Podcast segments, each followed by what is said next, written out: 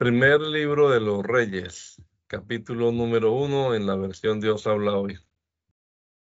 El rey David era ya anciano y de edad muy avanzada, aunque lo cubrían y arropaban bien, no podía entrar en calor. Por esto sus servidores le dijeron, debe buscarse para su majestad una muchacha soltera que le sirva y lo cuide, y que duerma con su majestad para que le dé calor. Buscaron una muchacha hermosa por todo el territorio de Israel y hallaron una que se llamaba Abisac del pueblo de Sunem, la cual llevaron al rey. Abisac era muy hermosa y cuidaba al rey y le servía, pero el rey nunca tuvo relaciones sexuales con ella. Entre tanto, Adonías, hijo de David y de Agit, se levantó en armas y dijo que él sería rey. Se hizo de carros de combate y de caballería y de una guardia personal de 50 hombres. Su padre no lo había contrariado en toda su vida, ni le había preguntado por qué hacía lo que hacía. Adonías, que había nacido después de Absalón, era muy bien parecido. Había hecho un trato con Joab, el hijo de Zeruiah, y con el sacerdote Abiatar, los cuales le apoyaban. Pero ni el sacerdote Sadoc, ni Benaías, hijo de Joiada, ni el profeta Natán, ni Simí, hombre de confianza del rey, ni los mejores soldados de David estaban a favor de Adonías.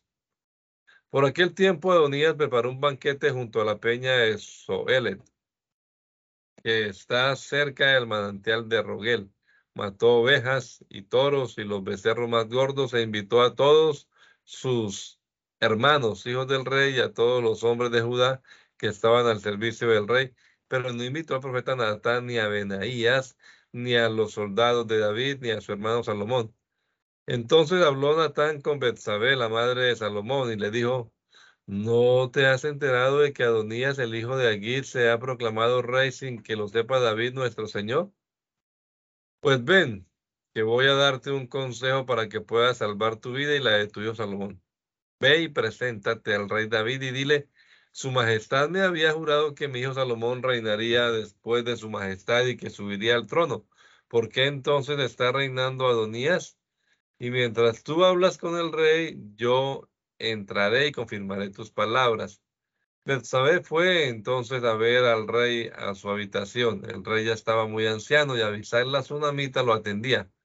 Betsabé se inclinó ante el rey hasta tocar el suelo con la frente y el rey le preguntó, ¿qué te pasa? Ella le respondió, su majestad me juró por el Señor su Dios que mi hijo Salomón reinaría después de su majestad y que subiría al trono. Pero sucede que Adonías se ha proclamado rey y su majestad no lo sabe. Ha matado toros y becerros y muchas ovejas y ha invitado a los hijos de su majestad. También ha invitado al sacerdote Abiatar y a Joab, general del ejército, pero no ha invitado a Salomón, servidor de su majestad. Ahora bien, Señor, todo Israel está pendiente de que su majestad diga quién habrá de reinar después de su majestad de lo contrario, cuando su majestad muera, mi hijo Salomón y yo seremos condenados a muerte. Mientras ella hablaba con el rey, llegó el profeta Natán y se lo hicieron saber al rey. Cuando el profeta se presentó ante el rey, se inclinó delante de él hasta tocar el suelo con la frente y le preguntó, ¿ha ordenado su majestad que Adonía reine después de su majestad? Porque resulta que hoy ha bajado, ha matado toros y becerros y muchas ovejas y ha convidado a los hijos de su majestad a los capitanes del ejército y al sacerdote Abiatar. Y ahí están comiendo y bebiendo con él y gritando, ¡Viva el rey Adonías! Sin embargo, no me han invitado a mí ni al sacerdote Sadoc, ni a Benaías, hijo de Joiada, ni a Salomón, hijo de su majestad. ¿Acaso ha ordenado esto su majestad sin haber informado a este siervo suyo acerca de quién ocuparía el trono después de su majestad? El rey David ordenó entonces que llamaran a Bersabé. Al llegar Bersabé ante el rey, se quedó de pie delante de él.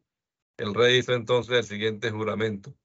Juro por el Señor que me ha librado de toda angustia, que lo que te juré por el Señor, el Dios de Israel, te lo cumpliré hoy mismo. Tu hijo Salomón subirá al trono en mi lugar y reinará después de mí. Betsabé se inclinó ante el rey hasta tocar el suelo con la frente y exclamó, Viva para siempre mi señor el rey David. Luego el rey David ordenó que llamaran al sacerdote Sadoc, al profeta Natán y a Benaías, hijo de Joiada, Cuando estos se presentaron ante el rey, él les dijo, háganse acompañar de los funcionarios del reino, monten mi, a mi hijo Salomón en mi mula y llévenlo a Guión. Y en cuanto el, el sacerdote Sadoc y el profeta Natán lo consagren como rey de Israel, toquen el cuerno de carnero y gritan, ¡Vive el rey Salomón! Luego sírvanle de escolta para que venga y se siente en mi trono y reine en mi lugar, pues he dispuesto que él sea el jefe de Israel y de Judá. Benaías, el hijo de Joyadá, respondió al rey, Amén. Y ahí que así lo ordene el Señor, el Dios de su majestad, y del mismo modo que el Señor ha estado con su majestad, así esté con Salomón, y haga que su reino sea mayor aún que el de su majestad, mi Señor David. Luego el sacerdote Sadoc, el profeta Natán, Benaías, hijo de Joiada, y los quereteos y los peleteos fueron y montaron a Salomón en la mula del rey David y lo llevaron a Guión. Allí el sacerdote Sadoc tomó del santuario el cuerno con el aceite y consagró como rey a Salomón. A continuación tocaron el cuerno del carnero y todo el pueblo gritó, ¡Viva el rey Salomón! Luego todos lo siguieron, tocando flautas. Era tal su alegría que parecía que la tierra se partía en dos por causa de sus voces. Adonías y todos sus invitados acababan de comer cuando oyeron el ruido. Al oír Joab el sonido del cuerno, comentó, ¿por qué habrá tanto alboroto en la ciudad? Mientras él hablaba, llegó Jonatán, el hijo del sacerdote Abiatar. Adonías le dijo, entra, pues tú eres un hombre importante y debes traer buenas noticias. Jonatán respondió a Adonías, al contrario. David, nuestro Señor y Rey, ha hecho rey a Salomón y ha ordenado que, al sacerdote, que el sacerdote Sadoc y el profeta Natán, así como Benaías, hijo de Joyadá, y los quereteos y los peleteos acompañen a Salomón y ellos lo han montado en la mula del rey. Además, el sacerdote Sadoc y el profeta Natán lo han consagrado como rey en guion y han regresado de allí muy contentos. Por eso la ciudad está tan alborotada y ese es el ruido que ustedes han escuchado. Además, Salomón ya ha tomado posesión del trono y los funcionarios del rey David han ido a felicitarlo y a desearle que Dios haga prosperar a Salomón y extienda sus dominios más que el suyo. Incluso el propio rey David se inclinó en su cama para adorar a Dios y dijo, bendito sea el Señor, el Dios de Israel, que ha permitido hoy que un descendiente mío suba al trono y que yo lo vea. Los invitados de Adonías se pusieron a temblar. Luego se levantaron todos y cada uno se fue por su lado. Adonías, por su parte, por miedo a Salomón, se levantó y se fue al santuario allí buscó refugio agarrándose de los cuernos del, del altar. Alguien fue a decirle a Salomón, Adonías tiene miedo de su majestad y se ha refugiado en el altar. Pide que su majestad le jure ahora mismo que no lo va a matar. Salomón respondió, si se porta como un hombre de bien, no caerá al suelo ni un pelo de su cabeza pero si se descubre alguna maldad en él, morirá. Enseguida Salomón mandó que lo retiraran del altar. Luego Adonías fue y se inclinó ante rey Salomón y éste le ordenó que se fuera a su casa. La muerte de David se acercaba por momentos, así que David ordenó a su hijo Salomón, voy a emprender el último viaje, como todo el mundo. Ten valor y pórtate como un hombre. Cumple las ordenanzas del Señor tu Dios, haciendo su voluntad y cumpliendo sus leyes, mandamientos, decretos y mandatos, según están escritos en la ley de Moisés, para que prosperes en todo lo que hagas y donde quiera que vayas. También para que el Señor confirme la promesa que me hizo, de que si mis hijos cuidaban su conducta y se conducían con verdad delante de Él, con todo su corazón y toda su alma, Nunca faltaría en mi familia quien ocupara el trono de Israel.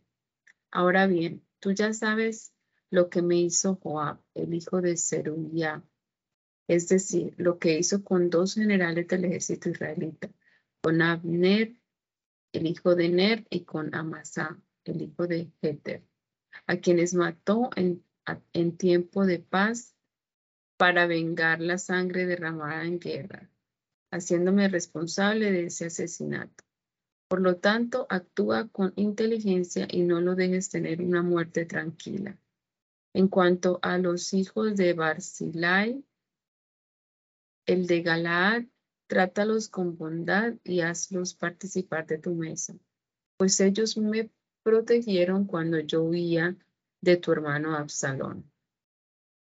Por otra parte, fíjate que está contigo Simí, hijo de Gerá, el benjaminita de Baurín. Él fue quien me lanzó una maldición terrible el día que yo iba hacia Maanaim.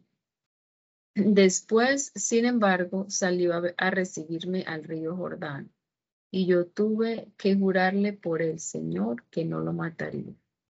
No lo perdones, eres inteligente y sabrás qué hacer con él, pero procura que su muerte sea violenta. David murió y fue enterrado con sus antepasados en la ciudad de David.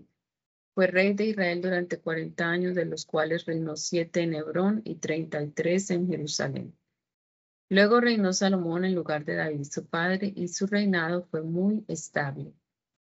Adonías, el hijo de Agit, fue a ver a Betsabé, la madre de Salomón. Ella le preguntó, ¿vienes en son de paz? Sí, respondió él, y añadió, tengo algo que decirte. Dime, contestó ella.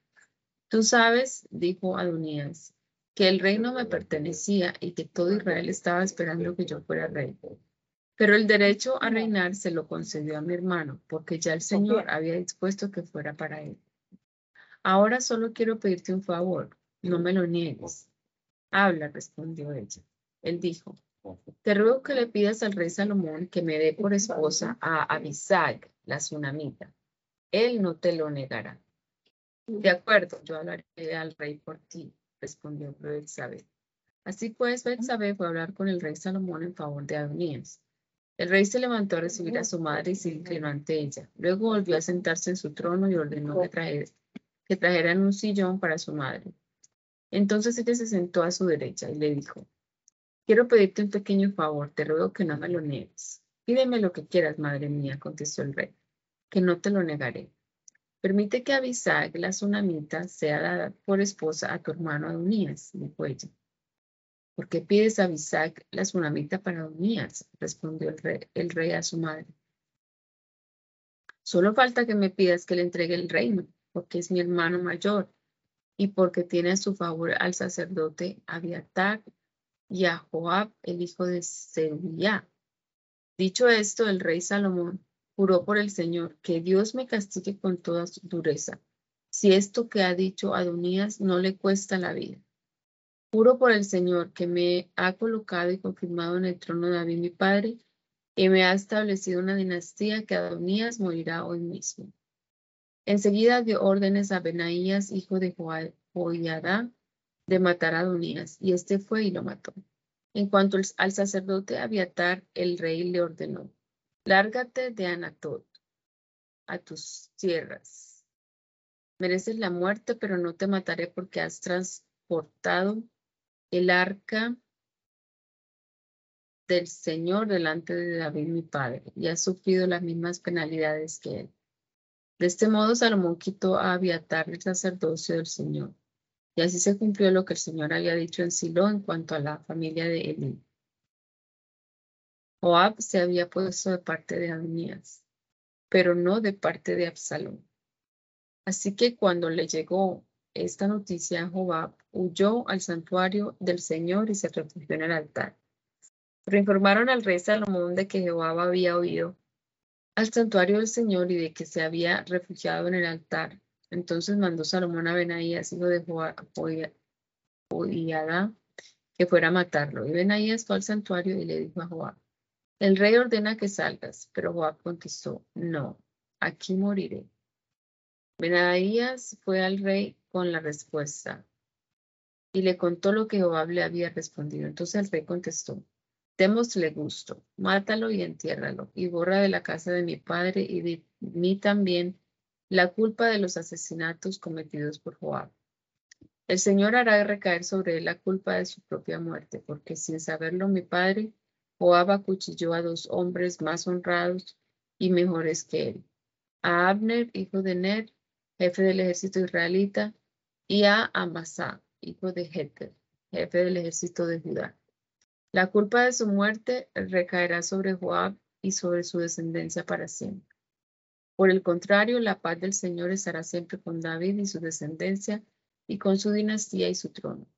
Entonces Benaías fue y mató a Joab, y Joab fue enterrado en su casa, en el desierto. Luego el rey puso a Benaías al mando del ejército en lugar de Joab, y al sacerdote Sadoc en lugar de Abiatar. Después mandó llamar a Simí y le ordenó, construyete una casa en Jerusalén para que vivas allí, pero no salgas de allí a ninguna parte, porque el día que salgas y cruces el arroyo Cedrón, ten la seguridad de que morirás y tú tendrás la culpa. Simí respondió al rey, está bien, haré lo que, has, ha ordenado su majestad. Simí vivió mucho tiempo en Jerusalén, pero al cabo de tres años, dos esclavos suyos escaparon y se fueron a vivir con Aquís, hijo de Maaca, que era rey de Gat. Cuando le avisaron a Simí que sus dos esclavos estaban en Gat, se levantó y aparejó su asno y se fue a Gat donde estaba Aquís, en busca de sus esclavos. Cuando ya Simí regresaba de Gat con sus esclavos, supo Salomón que Simí había salido de Jerusalén a Gat y que ya venía de regreso. Entonces mandó el rey llamar a Simí y le dijo, no te hice jurar por el Señor y te advertí que el día que salieras a alguna parte con toda seguridad morirías. ¿Acaso no me respondiste que estaba bien y que me ibas a obedecer? ¿Por qué no cumpliste tu juramento al Señor ni obedeciste lo que te mandé? Tú sabes perfectamente el daño que hiciste a David, mi padre. Por eso el Señor ha hecho que el mal que hiciste se vuelva contra ti. Pero el rey Salomón será bendecido y el trono de David quedará establecido para siempre delante del Señor. Después el rey dio órdenes a Benaías, hijo de Joaidá, y éste salió y mató a Simí. Así se afirmó el reino en manos de Salomón. Salomón emparentó con el, con el faraón rey de Egipto, pues se casó con su hija y la, y la llevó a la ciudad de David mientras terminaba de construir su palacio y el, y el templo del Señor y las murallas alrededor de Jerusalén. La gente, sin embargo, ofrecía sus sacrificios en los lugares altos de culto pagado porque hasta entonces no se había construido un templo para el Señor. Salomón amaba al Señor y cumplía las leyes establecidas por David, su padre, aun cuando él mismo ofrecía sacrificios e incienso en los lugares altos e incluso iba a Gabaón para ofrecer allí sacrificios porque aquel era el lugar alto más importante y ofrecía en aquel lugar mil holocaustos. Una noche en Gabaón el Señor se apareció en sueños a Salomón y le dijo, pídeme lo que quieras y yo te lo daré. Salomón respondió, tú, tú trataste con gran bondad a mi padre, tu siervo David, pues él se condujo delante de ti con lealtad, justicia y rectitud de corazón para contigo. Por eso lo trataste con tanta bondad y le concediste que un hijo suyo se sentara en su trono, como ahora ha sucedido. Tú, Señor y Dios mío, me has puesto para que reine en lugar de David, mi padre, aunque yo soy un muchacho un muchacho joven y sin experiencia, pero estoy al frente del pueblo que tú escogiste, un pueblo tan grande que por su multitud no puede contar, contarse ni calcularse. Dame pues un corazón atento para gobernar a tu pueblo y para distinguir entre lo bueno y lo malo, porque ¿quién hay capaz de gobernar a este pueblo tuyo tan numeroso?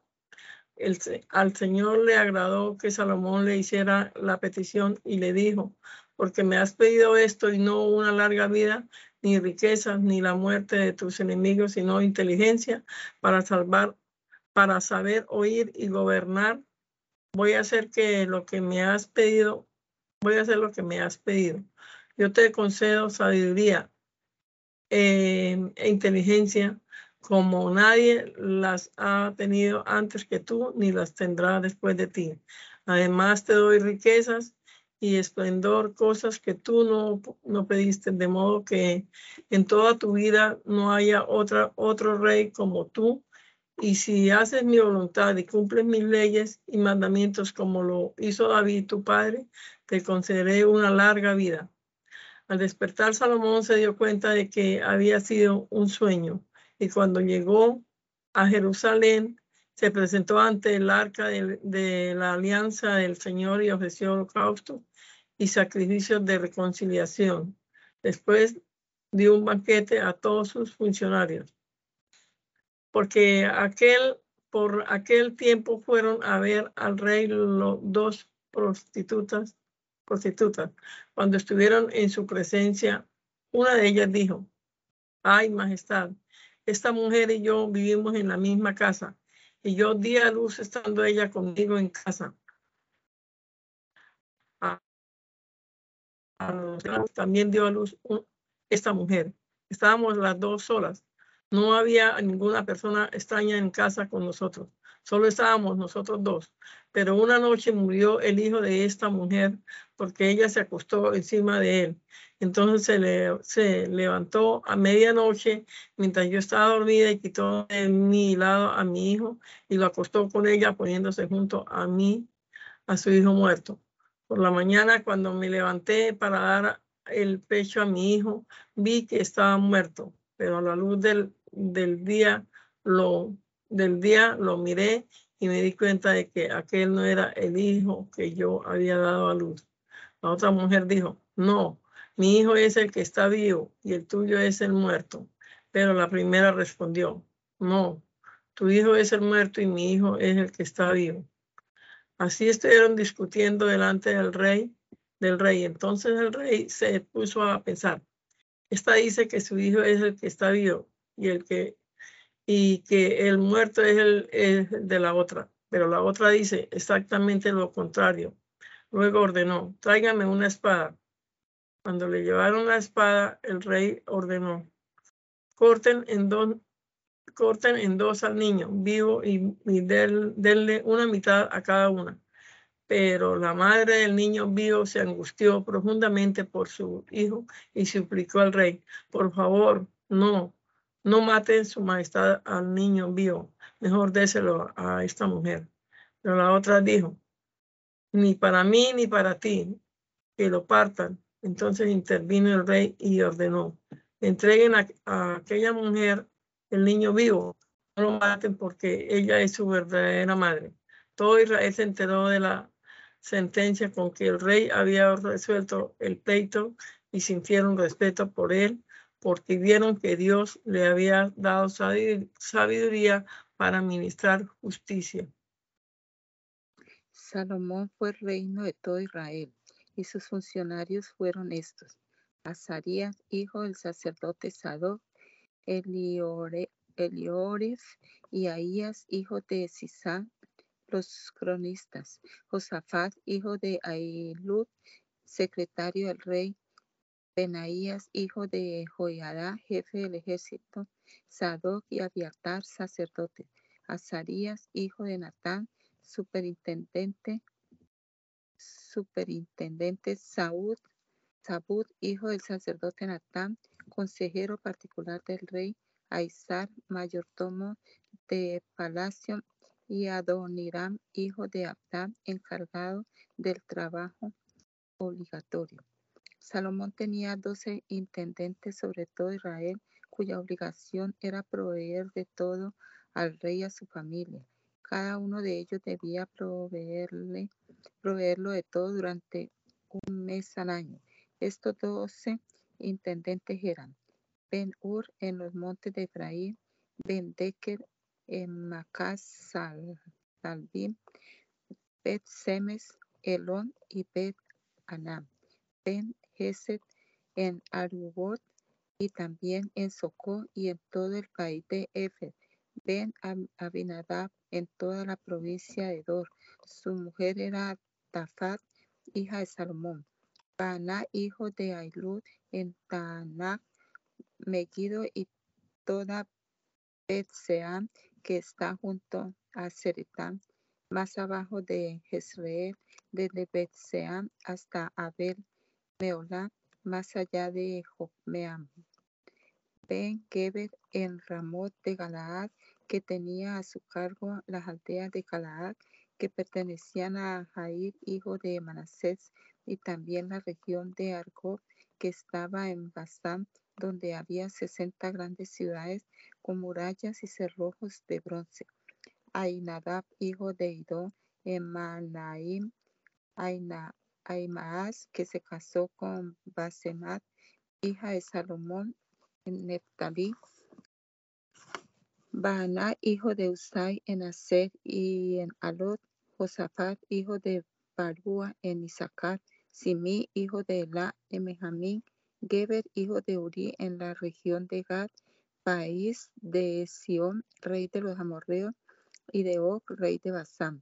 Había además un intendente general sobre todo el país. Judá e Israel tenían una población incontable como la arena que hay a la orilla del mar. Había abundancia de comida y bebida y reinaba la alegría. Salomón era soberano de todos los reinos comprendidos desde el río Éufrates hasta el país filisteo y hasta la frontera de Egipto, los cuales pagaron tributo y estuvieron sometidos a Salomón mientras él vivió. La provisión diaria para Salomón era de 6.600 litros de flor de harina, 13.200 litros de harina, 10 toros de los más gordos, 20 toros criados con hierba y 100 ovejas, sin contar ciervos, caselas, gamos y aves bien gordas, pues Salomón dominaba en toda la región al oeste del Éufrates, desde Tifsha hasta Gaza, y sobre todo los reyes de esta región, y había pacificado todo el territorio de alrededor. Mientras Salomón vivió, los habitantes de Judá e Israel, desde Dan hasta Berseba, vivieron tranquilos, cada cual dejaba cada cual debajo de su parra y de su higuera. Salomón tenía además cuatro mil caballerizas para los caballos de sus carros y doce mil soldados de caballería. Los intendentes ya mencionados proveían de lo necesario en el mes que le tocaba el rey Salomón y a sus huéspedes procurando que nada faltara.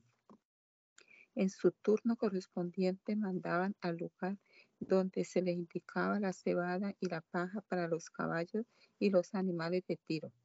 Dios concedió a Salomón mucha sabiduría e inteligencia y una comprensión tan abundante como la arena y una comprensión tan abundante como la arena que está a la orilla del mar, hasta el punto de que la sabiduría de Salomón sobrepasó a la de los egipcios y los orientales. Fue más sabio que ningún hombre, más sabio que Etam, el descendiente de Sera, y que Emán, Calcol y Dardá, hijo de Maol. Su, tema, su fama se extendió por todas las naciones de alrededor. Pronunció tres mil proverbios y compuso, compuso mil cinco poemas. Habló acerca de los árboles y las plantas desde el cedro del Líbano hasta la hierba que crece en las paredes. También habló sobre los animales, las aves, los reptiles y los peces de todas las naciones y reinos de la tierra donde habían oído hablar de la inteligencia de Salomón. Venía gente a escucharlo. Cuando Hiram, rey de Tiro, supo que habían consagrado rey a Salomón en lugar de David, su padre, envió sus embajadores, pues Hiram siempre había estimado a David. Entonces Salomón mandó a decir a Hiram, tú ya sabes que David mi padre no pudo construir un templo al Señor su Dios por las guerras en que se vio envuelto, hasta que el Señor sometió a sus enemigos. Pero ahora el Señor mi Dios nos ha dado calma en todas partes, pues no tenemos enemigos ni calamidades. Por lo tanto, he decidido construir un templo al Señor mi Dios, conforme a las promesas que Él le hizo a David, mi padre, cuando le dijo que su hijo, a quien Él haría reinar en su lugar, sería quien construiría un templo en su honor. Ordena pues que me corten cedros del Líbano. Mis seguidores ayudarán a los tuyos y yo te pagaré. Pagaré lo que me pidas como salario de tus servidores, pues tú bien sabes que ninguno de nosotros sabe cortar la madera como los sidonios. Cuando Hiram escuchó el mensaje de Salomón, se puso muy contento y exclamó, bendito sea hoy el Señor, porque ha concedido a David un hijo tan sabio para que gobierne esa gran nación. Luego Hiram mandó a decir a Salomón, he recibido el mensaje que me enviaste y cumpliré tu pedido de madera, de cedro y de pino. Mis servidores lo bajarán del Líbano hasta el mar y de allí haré que lo transporten, que la transporten en forma de balsas hasta el lugar que me indiques. Allí se desatarán las balsas y tú recogerás la madera. Por lo que a ti toca, cumple mi deseo de proveer alimentos para mi palacio. Por lo tanto, Hiram dio a Salomón toda la madera de cedro y de pino que quiso. Salomón proveyó a Hiram los alimentos para su palacio, cuatro millones cuatrocientos mil litros de trigo y cuatro mil cuatrocientos litros de aceite puro de oliva. Salomón entregaba esto a Hiram cada año. Así pues, el Señor concedió sabiduría a Salomón, como le había prometido. Además, Hiram y Salomón hicieron un pacto y hubo paz entre ellos. Entonces el rey Salomón decretó una leva de trabajo obligatorio en todo Israel. Y en la leva se reunió a, se reunió a 30 mil hombres, los cuales fueron enviados al Líbano por turnos mensuales de 10 mil hombres cada vez. De esa manera estos hombres estaban un mes en el Líbano y dos meses en sus casas. El encargado del trabajo obligatorio era Adoniram. Salomón tenía además setenta mil cargadores y ochenta mil canteros en la montaña, sin contar los mil trescientos capataces que tenían las obras para dirigir a los trabajadores. El rey mandó sacar piedras grandes y costosas para los cimientos del templo y además labradas. Los constructores de Salomón y de Hiram y los vecinos de Gebal prepararon la madera y labraron las piedras para la construcción del templo. Salomón comenzó la construcción del templo del Señor en el cuarto año de su reinado en Israel, en el mes de Siv, que es el segundo mes del año, cuando hacía ya 480 años que los israelitas habían salido de Egipto. El templo que el rey Salomón construyó para el Señor tenía 27 metros de largo, 9 de ancho y 13 y medio de alto. El vestíbulo que había en la parte delantera del templo medía 9 metros de largo, igual que la anchura del templo, y 4 metros y medio de ancho en la parte frontal del edificio. Salomón le hizo al templo ventanas con rejas. También construyó un anexo junto al muro que rodeaba el edificio, contra los muros que rodeaban el templo, tanto alrededor de la sala central como del cuarto posterior, y construyó celdas alrededor. La planta baja del anexo medía 2 metros y 25 centímetros de ancho la planta intermedia 2 metros con 60 centímetros y la planta alta 3 metros con 15 centímetros. Pues por fuera había reducido las medidas del templo para no empotrar las vigas en los muros del templo. En la construcción del templo se emplearon piedras totalmente labradas, Así que al edificarlo no se escucharon en el templo ni martillos, ni piquetas, ni ningún otro instrumento de hierro. La puerta de la celda de la planta baja estaba al lado derecho del templo y para subir a los pisos intermedio y tercero había una escalera de caracol. Cuando Salomón terminó de construir el templo, lo cubrió con vigas y artesonado de cedro. Edificó también el anexo que rodeaba todo el templo, cuya altura era de dos metros y 25 centímetros, y que sujetó al muro del templo con vigas de cedro. Entonces el Señor se dirigió a Salomón y le dijo, en cuanto al templo que estás construyendo, quiero decirte que si te conduces conforme a mis leyes y decretos y cumples todos mis mandamientos, portándote conforme a ellos, yo cumpliré la promesa que hice a David. Tu padre respetó a ti y viviré entre los israelitas y no abandonaré a Israel mi pueblo. Salomón terminó de construir el templo, cubrió las paredes interiores del edificio con tablas de cedro, lo recubrió de manera de arriba abajo y cubrió el piso con madera de pino. También recubrió de arriba abajo con tablas de cedro un espacio de nueve metros en la parte posterior del templo y lo acondicionó para que fuera el lugar santísimo. La nave del templo que estaba frente al lugar santísimo medía 18 metros de largo. El revestimiento interior del templo era de madera de cedro, con tallas de flores y frutos. Todo era de cedro, no se veía una sola piedra. Salomón preparó el lugar santísimo en el templo para colocar allí el arca de, la alianza del Señor. El interior del lugar santísimo medía nueve metros de largo, nueve de ancho y nueve de alto. Frente al lugar santísimo, Salomón hizo un altar de cedro y lo recubrió de oro.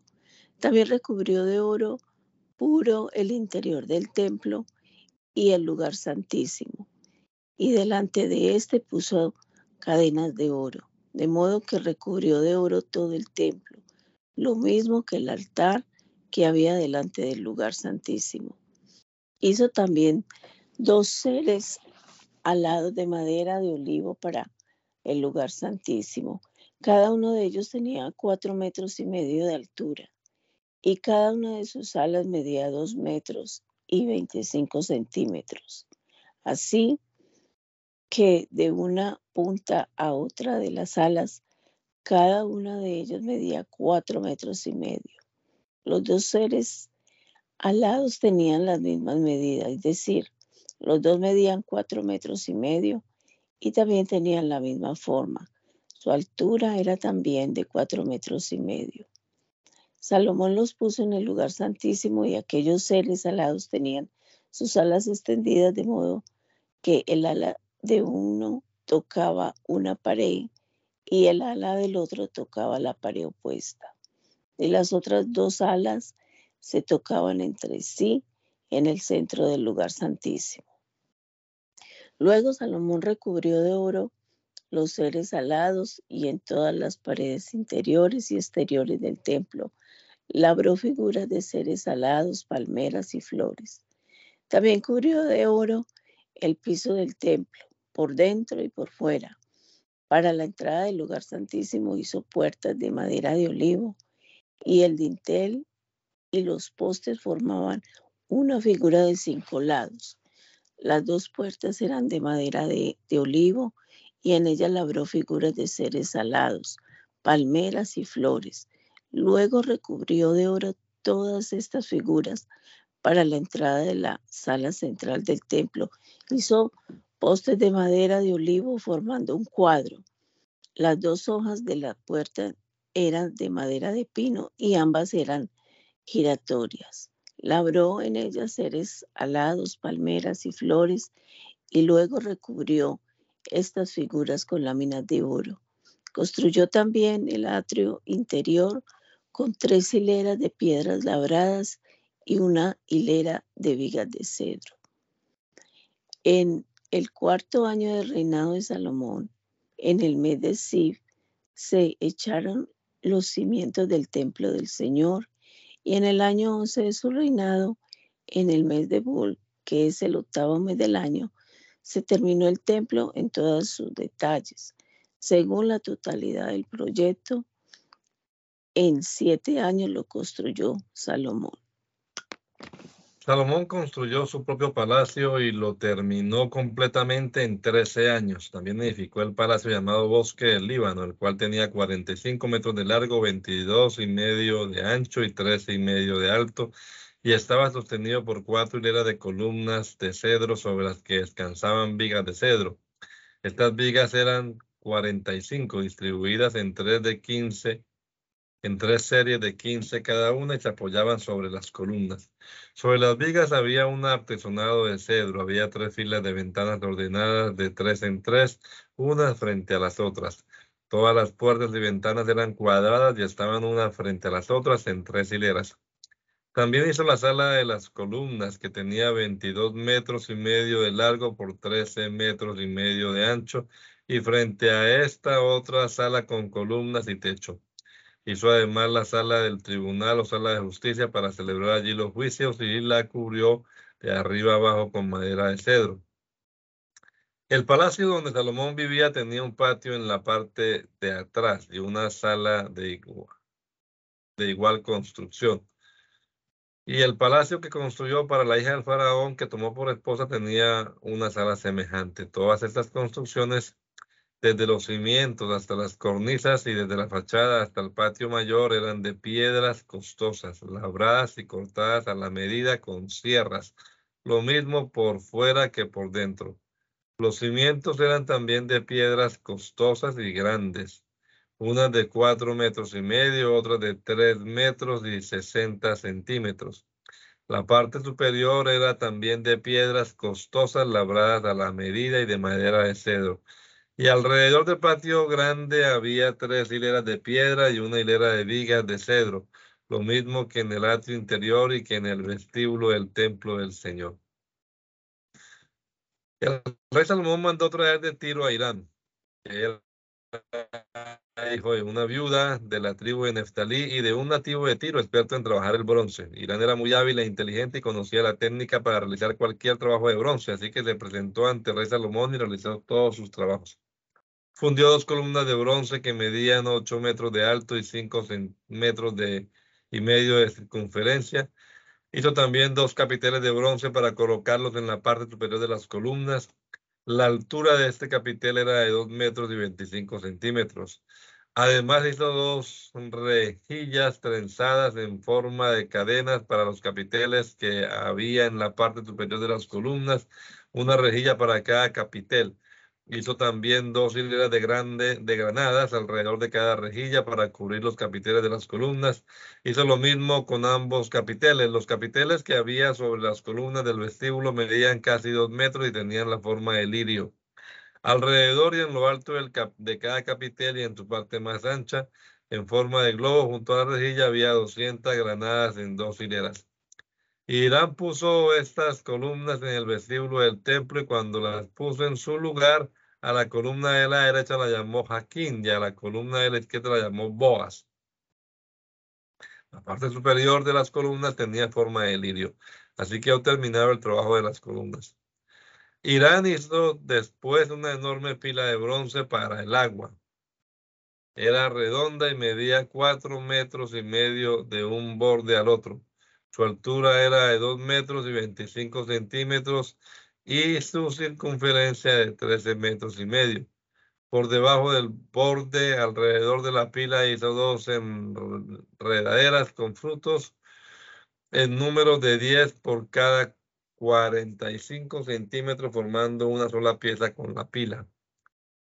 Esta descansaba sobre 12 toros de bronce, de los cuales Tres miraban al norte, tres al sur, tres al este y tres al oeste.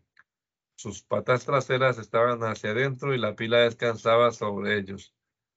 Las paredes de la pila tenían 8 centímetros de grueso, sus bordes limitaban, imitaban el cáliz de un lirio y cabían en ella 44 mil litros de agua. También hizo 10 basas de bronce, cada una de un metro y 80 centímetros de largo, otro tanto de ancho y un metro y 35 centímetros de alto. Las bases estaban hechas de este modo. Tenían unos entrepaños sujetos por un marco y sobre los entrepaños enmarcados había figuras de leones, de toros y seres alados. Por encima y por debajo de los toros y de los leones había adorno de guirnaldas. Cada base tenía cuare, cua- cada base tenía cuatro ruedas de bronce con ejes también de bronce. En las cuatro esquinas de la base, por debajo de la pila, había una repisa, unas repisas de bronce que a cada lado tenían guirnaldas. La boca de la pila estaba dentro de un cerco que sobresalía hacia arriba 45 centímetros. La boca era redonda y lo que le servía de soporte tenía 68 centímetros de alto. También sobre la boca había grabados cuyos marcos no eran redondos sino cuadrados. Las cuatro ruedas estaban debajo de los entrepaños y los ejes de las ruedas sujetos a la base. La altura de cada rueda era de 68 centímetros y tenían la misma forma que las ruedas de los carros. Los ejes, aros, radios y cubos de las ruedas eran todos de bronce. Los cuat- las cuatro repisas que había en las cuatro esquinas de cada base formaban con esta una sola pieza. La parte superior terminaba en un borde circular de 22 centímetros y medio de alto y los entrepaños y molduras que había en lo alto de la base formaban una sola pieza con esta. Irán grabó seres alados, leones y palmeras sobre los entrepaños y las molduras según lo permitía el espacio de cada uno y guirnaldas alrededor. Así fue como hizo las diez bases, todas fundidas iguales y con la misma forma y medida. Hizo también diez pilas de bronce, cada una medía un metro y ochenta centímetros con capacidad para 880 litros y cada una fue puesta sobre una de las diez bases. Cinco bases al lado derecho del templo y cinco al lado izquierdo. La pila grande fue puesta al lado derecho del edificio hacia el sudeste. Irán hizo además ollas, palas y tazones. Asimismo terminó todo el trabajo que hizo para Salomón en el templo del Señor, el cual consistió en las dos columnas, los capiteles redondos que estaban en la parte superior de las mismas, las dos rejillas para cubrir los capiteles, las 400 granadas para las dos rejillas en dos hileras para cada una de las rejillas con que se cubrían los dos capiteles redondos que había en lo alto de las columnas, las 10 bases, las 10 pilas que iban sobre ellas, la pila grande para el agua con los 12 toros que tenía debajo, además de las ollas, palas y tazones. Todos esos utensilios que Irán le hizo al rey Salomón para el templo del Señor eran de bronce pulido. El rey lo fundió en molde de madera, eh, de arena, en la región del Jordán entre Sucod y Zaretán. Eran tantos los utensilios de bronce que Salomón no se preocupó por hacer que los pesaran. También mandó a hacer Salomón todos los demás utensilios que había en el templo del Señor, el altar de oro, la mesa de oro sobre lo, la que se ponían los panes que le consagraban al Señor, los candelabros de oro puro que había frente al lugar santísimo, cinco a la derecha, cinco a la izquierda, sus dos figuras de flores, lámparas, tenazas de oro, las copas, las despabiladeras, los tazones, los cucharones y los incensarios que eran todos de oro puro. Y también eran de oro los goznes de las puertas del lugar santísimo en el interior del templo y los de las puertas del templo mismo.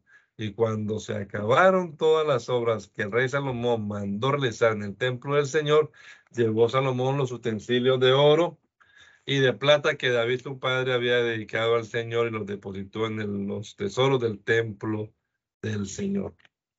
Entonces Salomón reunió ante sí en Jerusalén a los ancianos de Israel, a todos los jefes de las tribus y a las personas principales de las familias israelitas para trasladar el arca de la alianza del Señor desde Sión, la ciudad de David. Y en aquel día de la fiesta solemne, en el mes de Etanín, que es el séptimo mes del año, se reunieron con el rey Salomón todos los israelitas. Llegaron todos los ancianos de Israel y los sacerdotes tomaron el arca y la trasladaron junto con la tierra del encuentro con Dios y con todos los utensilios sagrados que había en ella, los cuales llevaban los sacerdotes y levitas. El rey Salomón y toda la comunidad israelita que se había reunido con él estaban delante del arca ofreciendo en sacrificio ovejas y toros en cantidad tal que no se podían contar. Después llevaron los sacerdotes al el, el arca de la alianza del Señor al interior del templo hasta el lugar santísimo, bajo las alas de los seres alados, los cuales tenían sus alas extendidas sobre el sitio donde estaba el arca, cubriendo por encima tanto el arca como sus travesaños. Pero los travesaños eran tan largos que sus extremos se veían desde el lugar santo, frente al lugar santísimo, aunque no podían verse por fuera. Y, sí, y así han quedado hasta hoy. En el arca no había más de las que las dos tablas de piedra que Moisés había puesto allí en Oreb, las tablas de la alianza que el Señor hizo con los israelitas cuando salieron de Egipto. Al salir los sacerdotes del lugar santo, la nube llenó el templo del Señor y por causa de la nube los sacerdotes no pudieron quedarse para celebrar el culto, porque la gloria del Señor había llenado su templo. Entonces Salomón dijo, Tú, Señor, has dicho que vives en la oscuridad, pero yo te he construido un templo para que lo habites, en un lugar donde vivas para siempre. Luego el rey se volvió de frente a toda la comunidad israelita que estaba de pie y la bendijo diciendo, Bendito sea el Señor, Dios de Israel, que ha cumplido lo que prometió a David, mi padre, cuando le dijo, desde el día en que saqué de Egipto a mi pueblo Israel, no había escogido yo ninguna ciudad entre todas las tribus de Israel para que en ella se construyera un templo donde residiera mi nombre. Pero escogí a David para que gobernara a mi pueblo Israel. Y David, mi padre, tuvo el deseo de construir un templo en honor del Señor, Dios de Israel. Sin embargo, el Señor le dijo, haces bien en querer construirme un templo pero no serás tú quien lo construya, sino el hijo que tendrás. Él será quien me construya el templo. Pues bien, el Señor ha cumplido su promesa. Tal como dijo, yo he tomado el lugar de mi padre, de David, mi padre, y me he sentado en el trono de Israel y he construido un, un templo al Señor, el Dios de Israel. Además, he destinado en él un lugar para el arca donde está la alianza que el Señor hizo con nuestros antepasados cuando los sacó de Egipto. Después se puso Salomón delante del altar del Señor en presencia de toda la comunidad israelita y extendiendo sus manos al cielo exclamó, Señor, Dios de Israel, ni en el cielo ni en la tierra hay un Dios como tú, que cumples tu alianza y muestras tu bondad para con los que te sirven de todo corazón, que has cumplido lo que prometiste a tu siervo David, mi padre, uniendo así la acción a la palabra en este día. Por lo tanto, Señor, Dios de Israel, cumple también lo que prometiste a tu siervo David, mi padre, que no le faltaría un descendiente que con tu favor subiera al trono de Israel, con tal de que sus hijos cuidaran su conducta y se comportaran en tu presencia como él se comportó. Así pues, Dios de Israel, haz que se cumpla la promesa que hiciste a mi padre, tu servidor David. Pero, ¿será verdad que Dios puede vivir sobre la tierra? Si el cielo en toda su inmensidad no puede contenerte, cuánto menos este templo que he construido para ti. No obstante, Señor y Dios mío, atiende mi ruego y mi súplica. Escucha el clamor y la oración que este siervo tuyo te dirige hoy no dejes de mirar ni de día ni de noche este templo, lugar donde tú has dicho que estarás presente. Escucha la oración que aquí te dirige este siervo tuyo. Escucha mis súplicas y las de tu pueblo Israel cuando oremos hacia este lugar. Escúchalas en el cielo, lugar donde vives, y concédenos tu perdón. Cuando alguien cometa una falta contra su prójimo y le obliguen a jurar ante tu altar en este templo, escucha tú desde el cielo y actúa. Haz justicia a tus siervos, condena al culpable, haciendo recaer sobre él el castigo por sus malas acciones, y haz justicia al inocente, según le corresponda. Cuando el enemigo derrote a tu pueblo Israel por haber pecado contra ti, si luego éste se vuelve a ti y alaba tu nombre y en sus oraciones te suplica en este templo, escúchalo tú desde el cielo, perdona su pecado y hazlo volver al país que diste a sus antepasados Cuando haya una sequía y no, no llueva porque el pueblo pecó contra ti, si luego ora hacia este lugar y alaba tu nombre y se arrepiente de su pecado a causa de, tu castigo, escúchalo tú desde el cielo y perdona el pecado de tus siervos, de tu pueblo Israel, y enséñales el buen camino que deben seguir. Envía entonces tu lluvia a esta tierra que diste en herencia a tu pueblo.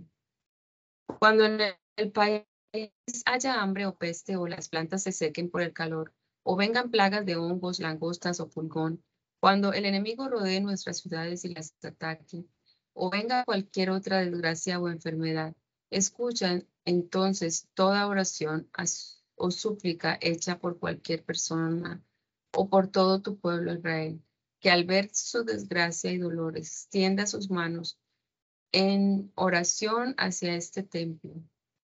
Escucha tú desde el cielo, desde el lugar donde habitas, y concede tu perdón. Interven y da a cada uno según merezcan sus acciones, pues solo tú conoces las intenciones y el corazón del hombre. Así te honrarán mientras vivan en la tierra que diste a nuestros antepasados. Aun si un extranjero, uno que no sea de tu pueblo, por causa de tu nombre viene de tierras lejanas y ora hacia este templo, ya que se oirá hablar de tu nombre grandioso y de tu gran despliegue de poder. Escucha tú desde el cielo, desde el lugar donde habitas, y concédele todo lo que te pida, para que todas las naciones de la tierra te conozcan y te honren como lo hace tu pueblo Israel, y comprendan que tu nombre es invocado en este templo que yo te he construido. Cuando tu pueblo salga a luchar contra sus enemigos donde quiera que tú lo, envíes, si ora a ti en dirección de la ciudad que tú escogiste y del templo que yo te he construido, Escucha tú desde el cielo su oración y su ruego y defiende su causa.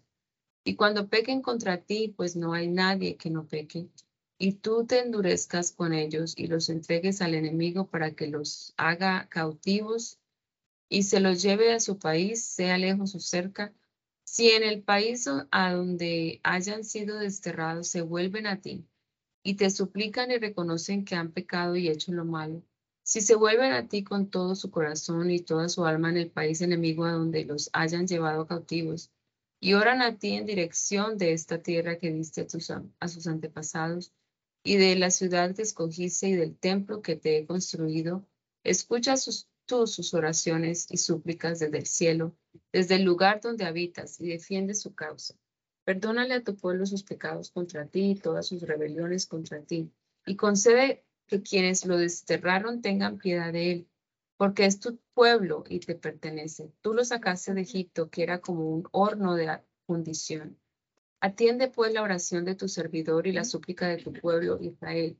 Óyenos, oh Dios, cuando clamemos a ti, porque tú, Señor, los apartaste como propiedad tuya de entre todos los pueblos de la tierra, según dijiste por medio de tu servidor Moisés cuando sacaste de Egipto a nuestros antepasados.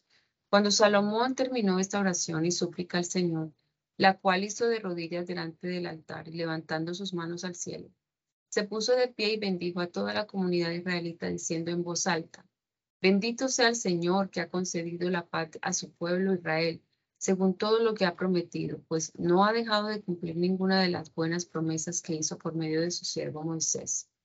Y ahora que el Señor nuestro Dios esté con nosotros, como estuvo con nuestros antepasados. Que no nos abandonen ni nos dejen, sino que incline nuestro corazón hacia Él para que en todo hagamos su voluntad y, y cumplamos los mandamientos, leyes y decretos que mandó cumplir a nuestros antepasados. Que estas cosas que he pedido al Señor nuestro Dios las tenga Él siempre presentes, día y noche, para que haga justicia a su siervo y a su pueblo Israel, según sea necesario, y para que todas las naciones de la tierra conozcan que el Señor es Dios y que no hay otro. Por lo tanto, sean ustedes sinceros con el Señor nuestro Dios y cumplan sus leyes y obedezcan sus mandamientos como en este día. Después de esto, el rey y todo Israel ofrecieron sacrificios al Señor. Y Salomón ofreció al Señor 22 mil toros y 120 mil ovejas como sacrificios de reconciliación. Así fue como el rey y todos los israelitas consagraron el templo del Señor. El mismo día el rey consagró el centro del atrio que está frente al templo del Señor, Pues allí ofreció los holocaustos, las ofrendas de cereales y la grasa de los sacrificios de reconciliación, porque el altar de bronce que había delante del Señor era pequeño y no cabían los holocaustos, las ofrendas de cereales y la grasa de los sacrificios de reconciliación.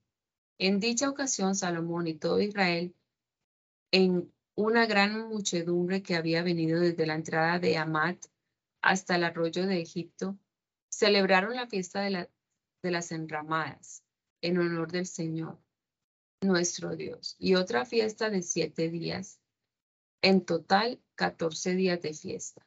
Al día siguiente despidió al pueblo y ellos bendijeron al rey y se fueron a sus casas alegres y satisfechos por todo el bien que el Señor había hecho a David, su servidor, y a su pueblo Israel. Gracias te damos, amado Salvador, en esta hora por la oportunidad que nos has dado de leer tu palabra, Señor. Y recordar esto que has hecho tus pueblos, hayas escogido los israelitas a través de este hombre a quien pusiste como gobernante, a través de Salomón, Señor un hombre al que le diste sabiduría y mucha capacidad para analizar las cosas, para comprender muchas cosas, para escribir muchos proverbios y para edificar también este templo que estamos leyendo hoy. Ayúdanos también a nosotros, Señor Jesús, en esta época en la que estamos viviendo a, analizar bien las cosas, danos sabiduría, Señor. Tu palabra nos enseña que si tenemos falta de sabiduría, la pidamos a ti, nos la darás sin reproche, Señor. Necesitamos sabiduría para vivir. Ayúdanos, Señor Jesucristo. Queremos también eh, agradarte en todo, Señor, y, y servirte como es debido. Que nuestra vida sea una ofrenda para ti y nuestro cuerpo también sea ese templo especial en el cual puedas habitar. Rogamos también que nos dirijas en este día, mi Dios, en lo que vayamos a hacer, nuestras diligencias, nuestros compromisos. Que todo sea para honra y gloria de tu precioso nombre, Jesús. Te lo rogamos en tu nombre poderoso, Señor. Amén. Amén.